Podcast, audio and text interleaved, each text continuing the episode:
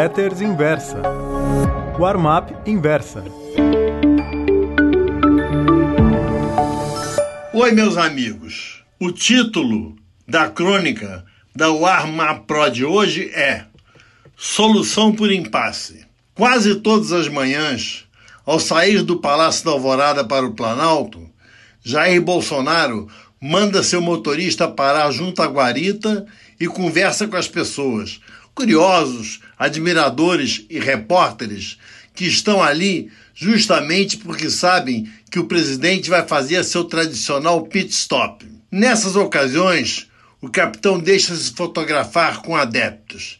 Em seguida, responde às perguntas dos jornalistas, não sem antes fazer uma declaração surpreendente, muitas vezes dando uma notícia que ele improvisa na hora, como a de dizer que Fernando de Santa Cruz Oliveira, pai do presidente da OAB, foi morto pelos seus próprios companheiros da Ação Popular do Recife. Isso sem a menor comprovação e contrariando os próprios órgãos militares que concordam que o desfecho do militante foi diferente. Nos últimos dias, Bolsonaro vem se dedicando a criticar os governadores de São Paulo e do Rio, respectivamente João Dória e Wilson Witzel, além do apresentador de televisão Luciano Huck. O que tem Dória, Witzel e Huck em comum?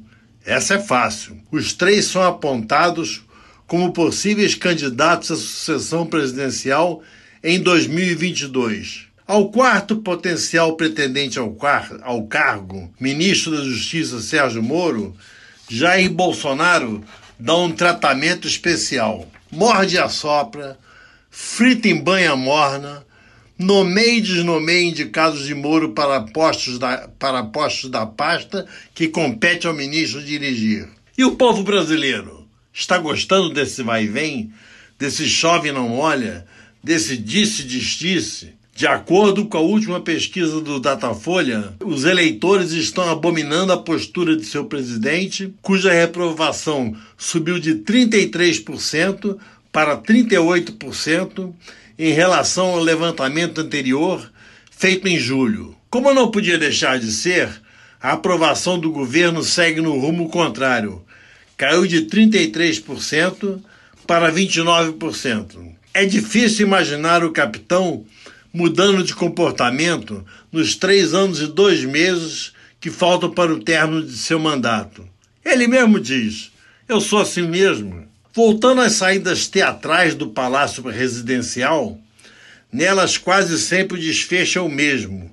Bolsonaro discute com um jornalista, se dirige abruptamente para o carro e vai embora.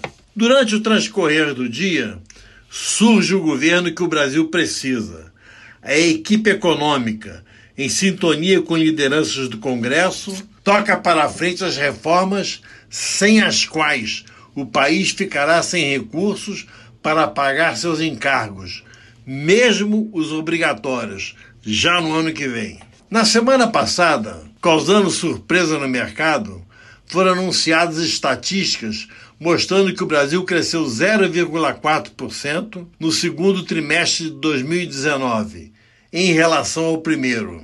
0,4%? Alguém poderia debochar.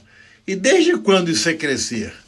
Acontece que, nesse período, fomos superados apenas pela Indonésia, mais 1%, Estados Unidos, mais 0,5%, e ficamos juntos com a Ucrânia e a China.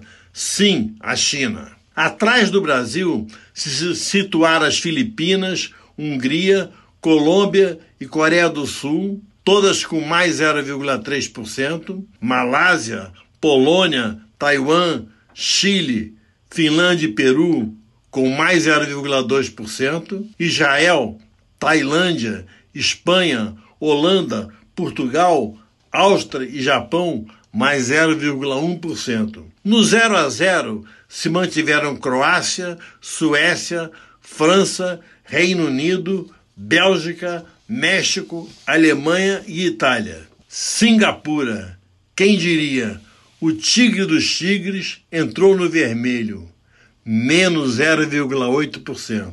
Venezuela e Argentina em proporções bem distintas, por motivos óbvios, ficam fora da lista. Sabe-se lá quando e se voltarão a crescer. Muito obrigado.